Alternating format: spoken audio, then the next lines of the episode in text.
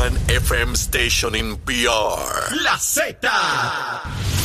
La, la, la salsa más caliente de este verano la tiene la Z. Salsa de la buena. ¿Entendiste?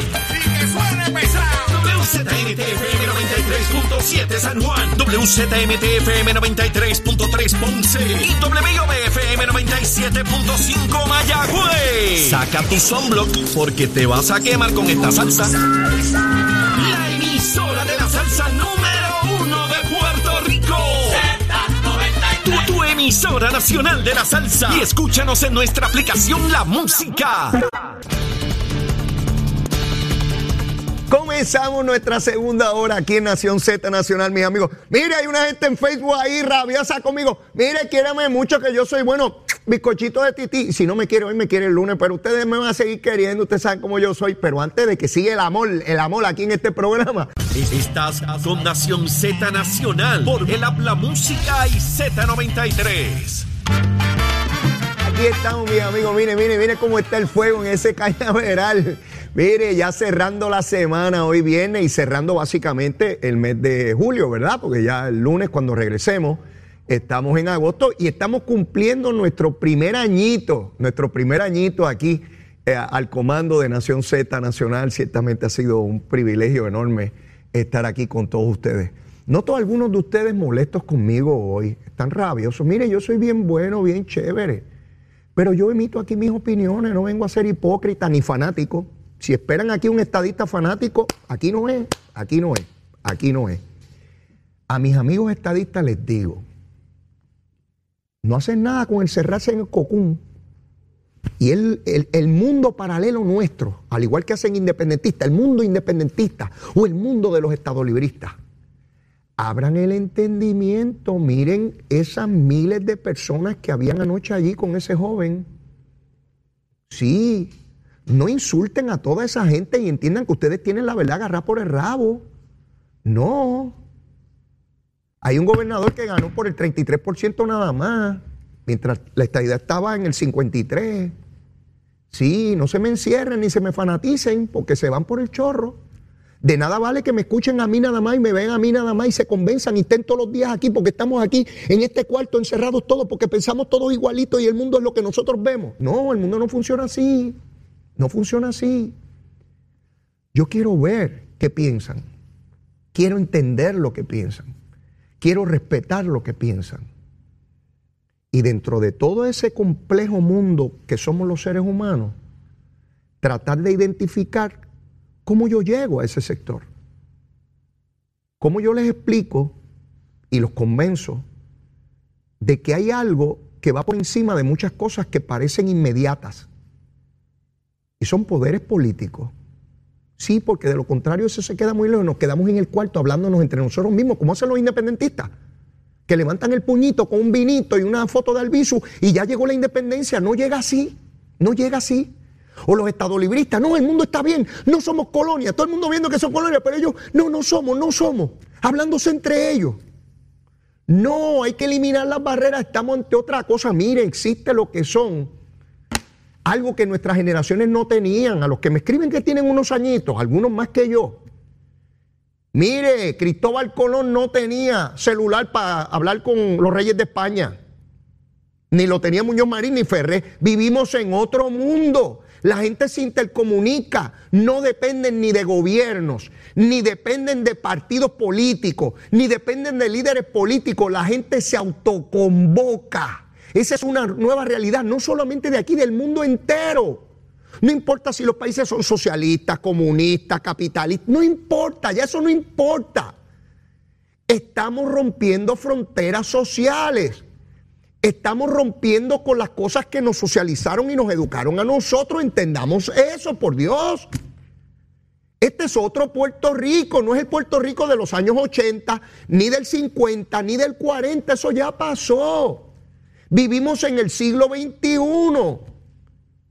Tenemos que entender que ya mismo nosotros nos vamos, se quedan ellos, pero en algún día ellos también se tienen que ir. Tenemos que entender, de nada vale que pongan ahí en Facebook, hay dos o tres molestos conmigo y yo los quiero, mira, besitos en el cuti para todos ustedes y yo los amo, yo los amo y no puedo vivir sin ustedes.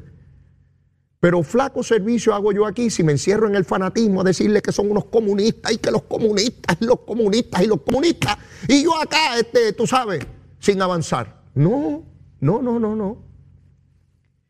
Vivimos en una sociedad mediática. Eso quiere decir que la gente tiene un acceso como nunca antes en la historia de la humanidad a tanta y tanta información, buena y mala, buena y mala. Y alguna que decimos que es mala hoy, dentro de unos años van a decir que es buena. Yo no sé. Yo no lo sé. Esa música de ese muchacho empezó como algo que no se podía aceptar en ningún sitio. Y hoy los principales canales de televisión y de radio lo plantean. Y habrá alguna gente que se dé con la cabeza por el, contra el piso. ¿Lo va a detener? No lo van a detener. No lo van a detener.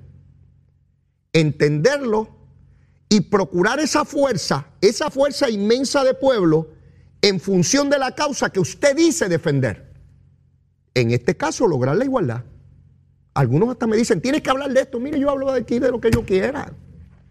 Yo soy igual que el conejo, el que me quiera ver me ve y el que no apaga el televisor. Ah, ¿Dónde está ese pájaro de Leo Díaz? Yo no lo voy a escuchar. Como hay mucha gente que lo dice, yo no voy a escuchar a Leo Díaz, yo no puedo escuchar a Leo Díaz, yo no lo tolero. Punto, no me toleran.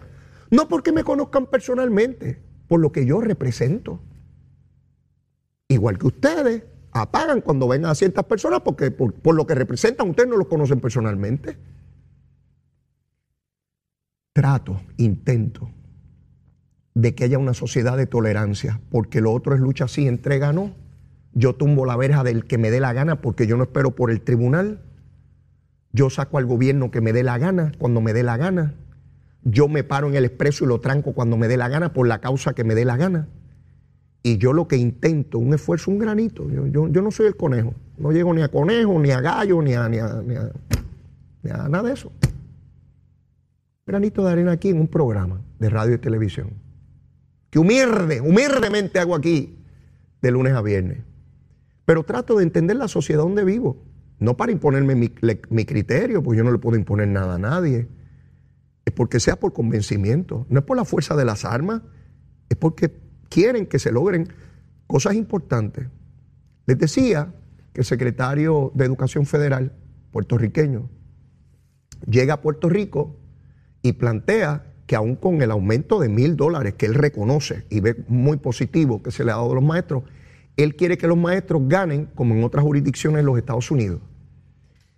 Hoy leo también eh, veteranos que se han ido a los Estados Unidos porque los servicios que se brindan acá no son lo suficientes. Fíjense hacia dónde es el tránsito. El tránsito no es hacia México, el tránsito no es hacia Venezuela, Argentina, Bolivia, República Dominicana, Jamaica, Haití o Cuba. No, es hacia los 50 estados. Sean estadistas, populares, independentistas, victoriosos, dignidosos, los marcianos, el monito de Santurce ¿hacia dónde, hacia dónde nos vamos? ¿Dónde tenemos nuestra familia, nuestros amigos y hacia dónde pensamos si tuviéramos que salir de aquí? Hacia los Estados Unidos. Así que con el Yankee nos vamos al home. Yankee go home. ¿Ves? Porque ese discurso de antes ya no tiene, no, no tiene, no tiene base. Porque aunque se diga, no guarda relación con lo que hacemos. ¿Ves? Esa es nuestra realidad.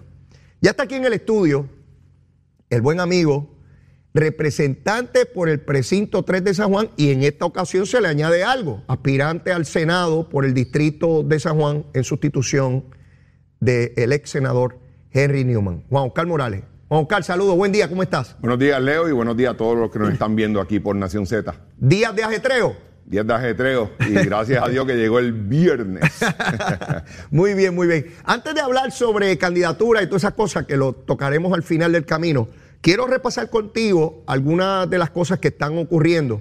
He visto en el precinto 3 eh, que tú representas eh, y me llamó la atención porque es un problema de, décadas. Eh, allá en la urbanización Monte Carlo se está arreglando un problema de inundaciones históricos porque la tubería que había debajo de, la carretera pues no, no tenía los suficientes elementos y yo sé que tú has estado trabajando con eso intensamente. Yo, intenté lograrlo, pero no lo logré cuando fui representante del precinto. Dime qué está ocurriendo allí. Pues mira, bien, Neo, es, es un problema, como tú bien has reseñado, un problema de años y años y que ninguna administración había atendido como tenía que ser.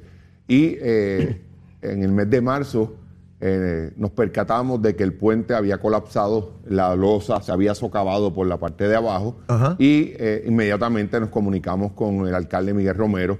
Él se presentó eh, al terreno con su personal, con Raúl García y otros ingenieros. Ajá. Y ese mismo día, Leo, impartieron la instrucción de que había que cerrar aquel puente. Y yo le peticioné que no, no, no podíamos arreglar la losa y, y volver a irnos. Eso lo hizo la pasada administración, arregló la losa del puente y tú sabes que las continuas inundaciones en esa área, cada vez que había eh, fuertes lluvias, pues era la orden del día. Y el alcalde Romero, lo tengo que decir, eh, de, de inmediato le peticionó al señor Raúl García que se hiciera un estudio, una cotización de inmediato de eh, poner allí lo que se llama los box culvert, eh, que es para que el, el- el drenaje, el, paso del agua sea más amplio y no tengamos ese, ese, ese problema allí de inundaciones. Y así lo hicimos. Estamos construyendo ahora allí aquel puente a un costo de más de 500 mil dólares. Eh, ahora estamos en espera, ya los box culvert llegaron allí, ya se peticionaron, llegaron allí, pero eh, lamentablemente eh, hay unos cables de alta tensión de 38 mil voltios que hay que eh, Remover. bajarlo, removerlo para que eh, las máquinas, las grúas puedan entonces colocar los box culvert allí. Y, y yo creo que ya en los próximos meses vamos a tener esa vía abierta y el alcalde Romero se ha comprometido que es el único tramo que falta a eh, repavimentar la calle desde la avenida 65 Infantería hasta precisamente el puente, porque todo lo demás, Leo, todas las demás calles, más de 22 calles en la urbanización Monte Carlo, fueron repavimentadas en su totalidad. Hacía más de 20 años que esa urbanización no había sido impactada eh, con asfalto. Así que eso son buenas noticias para nuestros residentes de Berwyn, de Monte Carlo, que ya eh, una vez se concluya la construcción de ese puente, pues nosotros vamos a estar repavimentando ese tramo, ese tramo que falta. Eh, esperan ahora por la que se muevan estos cables, Sí. que eso le corresponde a Luma. A Luma, ya se hicieron dos reuniones, yo estuve presente eh, vía telefónica en una de ellas. Eh, estamos empujando para que esto se haga lo, lo- lo- lo más inmediato posible. Estamos hablando de instalar estos box culvert, eh, va a conllevar tres días de trabajo, así que se está haciendo una Son, unas estructuras gigantescas, las vi en fotos. grandísima, grandísima. Eh, eh, eh, yo le garantizo, Leo, a ti y a los residentes de Monte Carlo que las inundaciones van a ser cosas del pasado, gracias a que se están haciendo las cosas como tienen que ser. eh, es impresionante, ¿verdad? Ya, ya no va a ocurrir más, pero cuando había mucha lluvia, el puente servía de dique. Así entonces el agua se iba sobre el puente y era sencillamente intransitable. Y lo que Y- y había toda- un océano allí. Y todas las casas que están eh, cercanas frente al puente, Se inundaban. todas se inundaban. Lo, lo sé, lo sé. Y eso tiene un impacto en la valorización de esas propiedades. De, de- hecho, de- allí había un centro de cuidado de niños que tuvo que cerrar porque eh, no era un centro seguro, Seguro. para nuestros niños allí. Pues qué bueno, qué bueno. Me Claro, alegré mucho cuando, noticias. cuando vi eso porque es de esos problemas que siempre se siguen poniendo parchos y no se es. resuelven. Acaba, acaban los gobiernos municipales y estatales gastando mucho más dinero que si lo resolvieran de una vez. Precisamente eso era lo que pasaba. Eh, por el miedo al costo, eh, invertían 10, 15 mil dólares. Eh, el alcalde Miguel Romero, cuando vio allí sobre el terreno lo que estaba pasando, dijo que no, que no importaba lo que costara. Él quería eliminar ese problema para siempre. Y lo acabó. así lo acabó de Qué bueno, qué bueno. Como ese, hay muchos problemas, particularmente en estas quebradas donde están los muros de contención que ya con las décadas eh, y, el deterioro pues se han caído y sé que hay muchos reclamos sobre eso. Eso también requiere una enorme cantidad de dinero eh, para, para ser arreglados. Pero sobre el asfalto que, que- que hemos estado hablando en distintas comparecencias contigo y otros representantes de San Juan, es impresionante lo que se ha hecho. Vi Villa Prades también eh, totalmente asfaltado y Leo, como ese tantas 24 comunidades. años que Villaprade no veía ni una pala de asfalto. Sí, eh, eh, y entonces uno ver esas calles, es como si se hiciera la urbanización nueva, tan pronto, porque como se hace la carretera básicamente de cero, arrancan todo lo que hay y la construyen, parecería como si las comunidades fueran nuevas también, o sea, le, le da otra proyección a las casas. En Villaprade pasó algo que es hasta curioso. Después que nosotros repavimentamos, Ajá. la gente, Leo, comenzó a pintar sus casas, a mejorar sus casas. Sí, ese es el efecto. Ese es el efecto. Ese y es eso efecto. precisamente es lo que nosotros queremos. Tú vas a Villa Prade ahora y ves un montón de remodelaciones de casas, la gente pintando las casas, porque hay motivación. Exacto. Porque frente a su casa ya no están los cráteres estos que estaban antes y ellos ven las condiciones que está ahora las carreteras y hay una motivación, hay un sentido de pertenencia que es lo más Eso, importante. Eso, ese sentido de pertenencia, de que esta es mi comunidad, que está limpia, está bonita.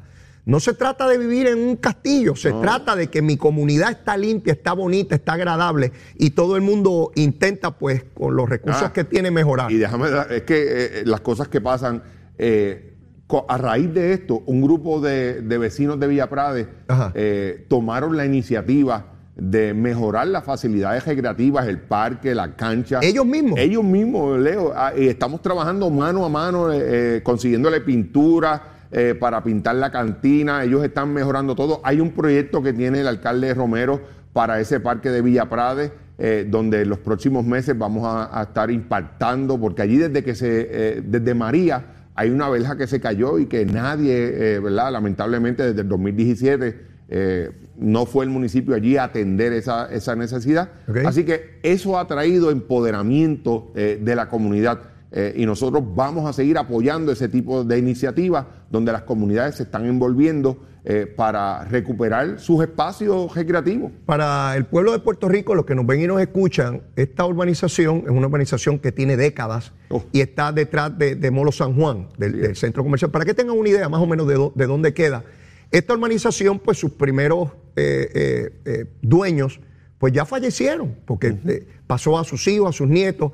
Y lo que estoy notando, eh, Juan Oscar, no sé si tú compartes esta opinión conmigo, particularmente cuando yo aspiraba a ser alcalde de San Juan y visitaba todas las comunidades, es que eh, eh, veo una, nueva generación adquiriendo estas propiedades, le, remozan la fachada a la propiedad, cambian los baños, cambian la cocina y tú tienes una, una propiedad totalmente nueva. Así es. Tienes una propiedad totalmente nueva y estoy viendo eso en distintas comunidades, no solamente en San Juan, ¿verdad? En el área Y, metro. y tú sabes que allí hay muchas casas solas, cosas, eh, casas que están vendiendo y en los últimos meses eh, muchas personas que no eran de Villa Prade adquiriendo estas propiedades Claro. porque el entorno ha tomado Ha otro mejorado. giro. Así que eh, de eso se trata lo que, la obra que se está haciendo en el municipio de San Juan. Vi también que el, el puente peatonal eh, que está allí al lado del residencial El Prado va bastante avanzado. Sé que tú fuiste medular en eso Sí, señor. a raíz de aquella Accidente. terrible tragedia donde toda una familia murió porque unos individuos huyendo los mataron allí eh, cruzando la avenida. Y fuiste tú la persona que gestionaste el que se hiciera este puente y que no tuvieran que cruzar Pues, esa avenida tan peligrosa. Allí estamos eh, listos ya prácticamente para traer lo que va a ser la base del puente peatonal para poder instalarla. Eh, estábamos también coordinando con la gente de Luma, que nos ha ayudado bastante, porque hay unas líneas de alto volt- voltaje que hay que remover también para poder, eh, hay que reubicarla para poder instalar el puente. La comunidad, tanto de Villa Prádica, del Prado, los maestros, Dos Pinos, han estado muy atentos a esta construcción y nosotros esperamos que antes que finalice este año ya ese puente eh, se haya finalizado su construcción. Eh, otra vez Luma, están pendientes ahí de, de que señor. muevan esos cables. Sí, señor. Eh, el problema que discutimos la última vez que, que viniste aquí y me dijiste que se estaban haciendo unos acuerdos con carreteras, eh, perdón, con, con acueductos, de que después que ustedes asfaltan y quede esa carretera nítida, vienen ellos a corregir obviamente un problema de alguna tubería y se queda el hoyo ese ahí. Eh, ¿Ha habido algún progreso en cuanto a eso? Pues mira, sí, te tengo que decir que sí, que eh, eh, nuestra infraestructura de, tu- de tuberías en el precinto es viejísima, ¿verdad? Y Sí, cada sí. vez explota eh, un salidero y demás. Pero eh, ante la problemática que estábamos teniendo de luego de haber hecho el, el hoyo para reparar este salidero, pues se quedaba ese hoyo ahí, Leo, por años. Ok. Eh, y el alcalde Miguel Romero tomó la iniciativa de reunirse con Doriel Pagán y con el ingeniero Roberto Martínez, director de San Juan, y llegaron a un acuerdo, un ac- un acuerdo colaborativo. Eh, yo creo que ese contrato es millonario, donde luego de que Acueducto hace su trabajo de reparar el salidero, ellos le envían una orden de servicio al municipio Ah, de. San Juan y el municipio de San Juan entonces está repavimentando el área que fue afectada. Así que eh, todavía nos falta mucho por hacer. Son, eh, Leo, boquetes de años. Sí, sé, ya eh, yo tengo loco a Raúl García, pero eh, la, la- la respuesta de Raúl es una respuesta muy afirmativa y ya estamos llegando ya casi casi al 100% de lo que teníamos pendiente. El pasado viernes que estuvimos transmitiendo allí de las festividades de los 500 años frente a los muelles, el alcalde no pudo estar con nosotros, porque estaba precisamente con la primera embarcación que llegó y tenía que estar en los actos protocolares. Y yo aproveché y llamé a Raúl García y lo entrevisté. Ah. Y las personas disfrutaron enormemente porque nos dio al detalle las gestiones que se están haciendo. Quiero repasar contigo, Juan Oscar. Eh, fuiste muy crítico y con razón sobre la falta de comunicación de Luma. ¿Eso ha mejorado con los funcionarios eh, De- públicos? definitivamente. Te tengo que decir que por lo menos en los trabajos eh, del precinto 3 de San Juan Ajá. he recibido eh, una comunicación más abierta. Eh, de hecho, tengo una persona en Luma que ellos mismos han designado que Ah, sea el tremendo. contacto con, este servidor. Eso. Y tengo línea directa eh, con ellos, así que tengo que decirte que sí. Que hay margen para mejorar, sí, todavía. Tremendo, seguro. eh, tú me preguntas a mí, pues todavía no, no tengo satisfacción total, ¿verdad? Claro. Pero la comunicación, oh, grandemente, hemos, ha mejorado. Eso, eso fue una crítica que, que- que hice desde muy temprano, eh, Sí. desde el verano pasado, porque notaba que había desesperación por parte de los funcionarios electos de todos los partidos. Y tenían razón, porque los ciudadanos a donde primero van no es energía eléctrica, van y le preguntan al legislador o al alcalde, mire, tengo este problema. Entonces, si el funcionario no tiene la información, y desde el día uno planteé, Luma tiene que tener personal con información específica, certera, cierta, que no importa el legislador que lo llame, del partido que sea, Que sea. no importa el alcalde, del partido que sea, que lo llame, que ese funcionario tenga la información de primera mano, de forma que, que los ciudadanos, o sea, que, Juan Oscar, tú tienes acceso a los medios, Claro. entonces tú puedes ir a la radio, a la televisión y decirle, fulanos, o a través de las redes sociales, se fue la luz y hay un problema que tarda 24 horas, y así yo puedo planificar, porque yo sé que no es dentro de una hora que viene, viene dentro de 24. Le- Leo, la gente lo que quiere es que le informen qué es lo que está Claro, pasando. claro. Y ahí cuando ellos saben qué es lo que está pasando, pues mira, eh, eh, están más tranquilos, se preparan, van al Seguro. supermercado, eh, toman sus medidas preventivas, ¿verdad? Seguro. Pero hay que comunicarlo y ese era un problema Y- que, que tenía Luma. A eso yo le añado, porque si hay un problema estructural en esa zona y Luma ya sabe que se fue la luz y que yo la puedo montar, pero en dos días o tres se va a volver a ir porque es que hay un problema en tal cosa, lo que sea. Eso hay que informarlo. Claro. Porque así yo sé que yo voy a tener este problema de manera recurrente hasta que resuelvan el problema, porque Luma me dijo, puede ser que se te vaya en los próximos meses de esta forma, pero ya identifica el problema que es este y lo voy a resolver de esta manera este día. Esa es la información valiosa, que antes la Autoridad de Energía Eléctrica no daba esa información. No. No estamos diciendo que es que antes la daban y ahora no. No, nunca se ha dado. Y a eso es lo que debemos aspirar, a un sistema donde tengamos la certeza de qué ocurre, quién lo atiende y cuándo, porque después de todo, quien paga ese servicio es el ciudadano. Y yo le añado a eso, Leo, que la gente está muy consciente de que la infraestructura eléctrica que se le entregó a Luma es muy deficiente. Sí, claro. O sea, va a tardar años en nosotros poder Sí. ponerla al día. Yo te voy a poner un ejemplo. Aquellas líneas, aquellas áreas, comunidades que tienen soterradas, eh, son eh, este soterrado no cumple con los requisitos que se exigen ahora. Eso está ahí eh, en tierra, el cable está en tierra, no como está ahora que está con unos con, que- con un tubo, el cable pasa por encima, no. Ya. Eso antes se construía de esa manera. No sabía. Y eso se va pudriendo la línea y, y- y en las comunidades que tenemos líneas soterradas, eso es un grave problema que estamos eh, confrontando porque ya no aguantan más. Son más de 60 años de construcción y que ahora Luma ha tenido que comenzar a hacer unos planes, yo los estoy compartiendo con ellos, los hemos estado dialogando, de cómo vamos a ir mejorando área por área la infraestructura eléctrica que tenemos en el precinto 3. donde en la calle donde yo vivo es soterrada la electricidad. Y antes de que llegara Luma, mucho tiempo antes, eh, se hicieron las querellas para que pusieran las luminarias porque se habían fundido. Y cuando llegaron tuvieron que tirar cables aéreos de poste a poste porque el sistema bajo soterrado se había dañado. Así es. Este, y, y- y cambiarlo costaba una barbaridad. Así es que era mucho más sencillo tirar un cable aéreo y se acabó lo soterrado. Así que esas son las complejidades de un sistema que podemos politizar esto y seguir la gritería y toda la cosa, pero con eso no resolvemos nada.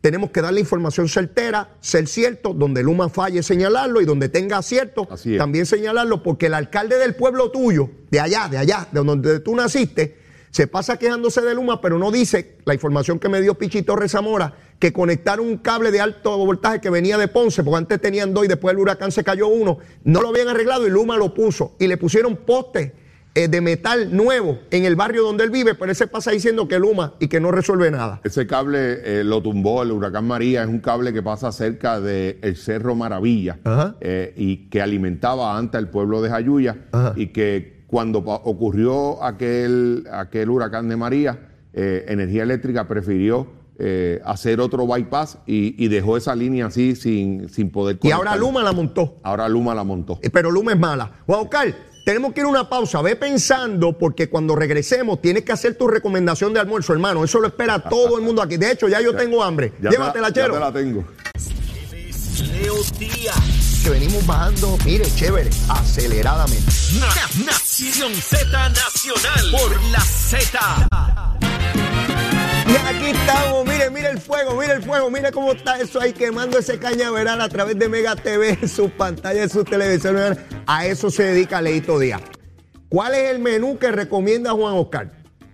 Leo, cerca de donde tú te criaste hay un negocio Ey, ey. que hace un hígado con arroz blanco y habichuela y tostones. Hígado con Hígado. arroz, habichuela y unos tostoncitos de pana. ¿Y tú has probado ese hígado allí? Oh, Y, ese- y, bueno, quiero hablar un poco contigo sobre esta situación. Tú representas el área de, de Río Piedras en este momento y aspiras a representar a todo el distrito de San Juan, que eso comprende San Juan, Agua Buena y parte de Guaynabo, ¿verdad? Guaynabo 6. Ok. En ese territorio hay una cantidad de inmigrantes enorme, enorme. Cuando yo me criaba era una comunidad pequeña, pero ya hoy es una comunidad inmensa que está en todos los lugares de San Juan. En las urbanizaciones, en los residenciales, en las barriadas, en todas partes, en las parcelas. Eh, particularmente comunidad dominicana Sí, que ya están en su tercera y hasta cuarta generación, ya puertorriqueños. Eh, Raúl García, por ejemplo, llegó a Puerto Rico, se casa con una boricua, tiene dos hijos, una de sus hijas es legisladora municipal, así que ya son parte de nuestra sociedad, son tan boricuas como nosotros. Ayer, eh, la noticia que se empezó a generar es que cerca de la isla de Mona eh, se había zozobrado una embarcación, ¿verdad?, de, de- de ilegales. Pues resulta que no fue que zozobró, es que empezaron a lanzar al agua a personas por miedo a que la embarcación tuviese problemas. Cuando yo escuché eso esta mañana, es que son cosas que uno, tan difícil de, de uno entender, ¿verdad? ¿Cuál es el nivel de, de desasosiego, de desesperación de seres humanos que quieren llegar aquí, Juan, para tener oportunidades y son capaces de montarse en estas embarcaciones tan frágiles y que personas tan inescrupulosas los monten ahí sabiendo que las embarcaciones son frágiles y que los lancen al agua para que se los coman los tiburones. Y yo miro a nuestro pueblo, Juan, donde todavía hay alguna gente en lideratos políticos que juegan con nuestro destino y nuestro futuro y nuestra seguridad. Esos seres humanos son capaces de lanzarse al agua para que se los coman tiburones o para que los lancen allí, procurando lo que tú y yo tenemos seguro aquí. Una ciudadanía americana, unos recursos que podemos decir Yankee Go Home. Y tú que vives de día a día las necesidades de esas comunidades, porque, porque los representas, porque todos los días ves sus necesidades, aquí hay algunos jugando con eso, Juan. Así es, Leo. Eh, yo te puedo decir la experiencia que yo he vivido eh, precisamente como representante del, del 3. Yo tengo mucha, la comunidad cubana allí, como tú has dicho, es una comunidad eh, que nació prácticamente en el casco de Río Piedra y Capetillo, pero ya yo lo tengo a través de todo el, el precinto 3 de, de San Juan. Y para mí es triste cuando yo me siento con ellos a dialogar de cómo llegaron Tú, aquí tú dices a- la comunidad dominicana. la comunidad dominicana. ¿Cómo, cómo llegaron aquí a Puerto Rico? Ajá. Eh, los familiares que tienen en- allá en la República, lo que ellos tienen que hacer enviándoles dinero, eh, los mandan a buscar en estos, eh, en estos viajes ilegales para que tengan una mejor calidad de vida, porque ellos entienden que aquí llegando a Puerto Rico, bajo eh, el gobierno americano, y te lo dicen así, Leo, yo quiero la ciudadanía americana para nosotros lograr el sueño que ustedes quieren, que es la estadidad, la igualdad. Fíjate, Leo, que esta gente no van a Venezuela, no se van a Cuba a buscar una mejor calidad de vida. Vienen aquí a Puerto Rico. Y hay personas y un liderato eh, aquí en Puerto Rico que hace todo lo contrario, tratando de llevar un mensaje equivocado, porque Puerto Rico yo creo que está bien claro de qué es lo que queremos para, para, nuestra isla, que es la estadidad, es la igualdad. Y eh, esos mismos derechos que nosotros estamos exigiendo son los mismos derechos que si viene la estadidad van a tener estos eh, ciudadanos de la República Dominicana, que yo, yo siempre le digo que ellos eh, cuando llegan aquí, Leo, se convierten en puertorriqueños. A veces quieren más a nuestra tierra que nosotros mismos. así que para mí es lamentable tener que leer estas noticias cada vez de que ellos buscando un mejor porvenir, buscando una mejor calidad de vida para ellos, se arriesgan y cuando ya están a punto de alcanzar ese gran sueño, estas personas que se han aprovechado de, esta situación, de esta necesidad, pues eh, los, tiran al agua para que eh, mueran allí tristemente. Eh, yo me asombra el que esta situación persista en el año 2022. Así Podríamos quizás no justificarlo, pero entenderlo en el siglo pasado, pero todavía hoy que tengan que lanzarse los haitianos, donde no, en Haití no hay institucionalidad, no hay gobierno, hay bandas, pandillas que controlan los pueblos y las ciudades, donde depende de, de, de la suerte estar vivo y que se lanzan también en embarcaciones sumamente frágiles, como ocurrió con un grupo de mujeres que murieron hace unos meses también, tratando de llegar a Puerto Rico. Y como tú muy bien dices, no, no viajan a Cuba, no. no, no viajan hacia el sur, a Venezuela o Colombia, o a Centroamérica, o, a Jamaica, eh, viajan a Puerto Rico, porque entienden que es la puerta a, a los Estados Unidos, a la ciudadanía americana, a la posibilidad de adquirir un trabajo aunque sea informal, para tratar de llevarle recursos a sus hijos, a sus nietos. Y, a veces noto que un sector de nuestro pueblo ve eso como a la distancia, como que eso es una película que ocurre muy lejos de nosotros, que no tiene que ver nada con nosotros. Indiferencia. Ah, esa es la palabra, indiferencia. Ah, otros dominicanos más que murieron ahí, otros haitianos más que murieron ahí. Y a veces veo poca conciencia de, por qué, de por qué se lanzaron al agua. ¿Se lanzaría usted con sus hijos en una embarcación frágil para llegar a otra isla en el Caribe? Esa es la pregunta que yo me haría. ¿Qué me motivaría a mí a hacer una cosa como esa? Absolutamente nada. ¿Por qué? Porque tengo una garantía que no tienen esos ciudadanos en sus lugares de origen. No se van de la República Dominicana ni de Haití porque, porque, porque, porque no les gusta.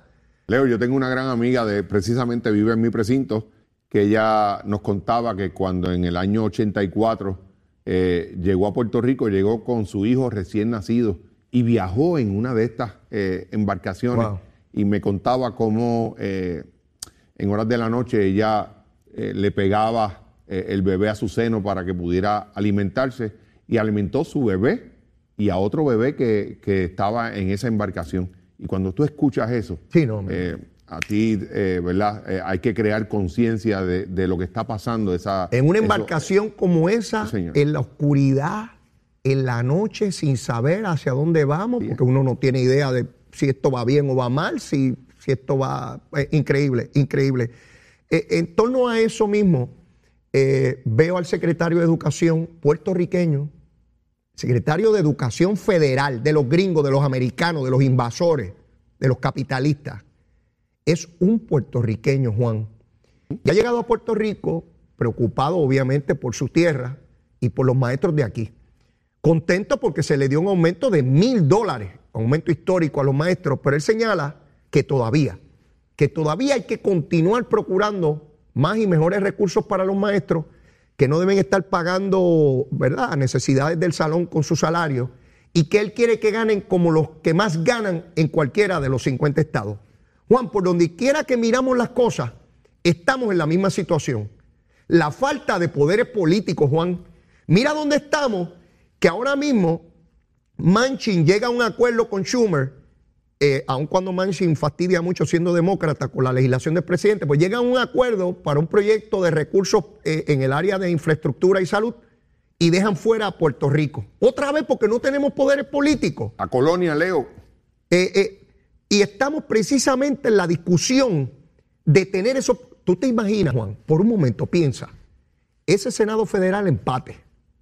Imagínate que hubiesen dos boricuas de aquí, uno de Barranquita y otro de Fajardo, dos puertorriqueños, allí sentados, dos hombres dos mujeres o como sea senadores por el Estado de Puerto Rico en medio de esta discusión. ¿Cuánto podríamos obtener en esa negociación? El poder de negociar muchísimas cosas en beneficio del pueblo de Puerto Rico. Ahora no, ahora nos tenemos que limitar a lo que ellos decidan por nosotros. Eh, por eso es que, eh, ¿verdad? Yo, eh, qué bueno que el secretario federal se ha dado cuenta de que hay una desigualdad en los salarios de los maestros, pero esa desigualdad tiene nombre y apellido el Estado Libre Asociado no permite que nosotros podamos llevar a los maestros a pagarle lo justo. Eh, así que donde único nosotros podemos hacer justicia salarial es que si nosotros podemos eh, convertirnos en el Estado 51 de la gran nación americana. Yo hacia eso vamos a trabajar. Hace unos meses, y me propongo hacerlo nuevamente y probablemente con muchos más empleos, eh, traje una tabla comparando distintas profesiones u oficios cuánto ganan en Puerto Rico y cuánto ganan en los estados, cuál es el promedio, ¿verdad? Y las diferencias son astronómicas, son, son dramáticas. Leo, en el área de la salud, los enfermeros, pregúntalo, aquí vienen a centro médico, Leo, especialmente en el cardiovascular, aquí viene mucho la clínica Mayo. Eh, y se nos llevan nuestras enfermeras de allí, del cardiovascular, enfermeras especializadas que ya nosotros eh, ¿verdad? Han creado este expertise. Las educamos nosotros. Las educamos nosotros. Eh, eh, la escuelita allí es en el cardiovascular y le triplican el salario. No podemos competir con estas ofertas que le hacen estos hospitales que vienen desde los Estados Unidos.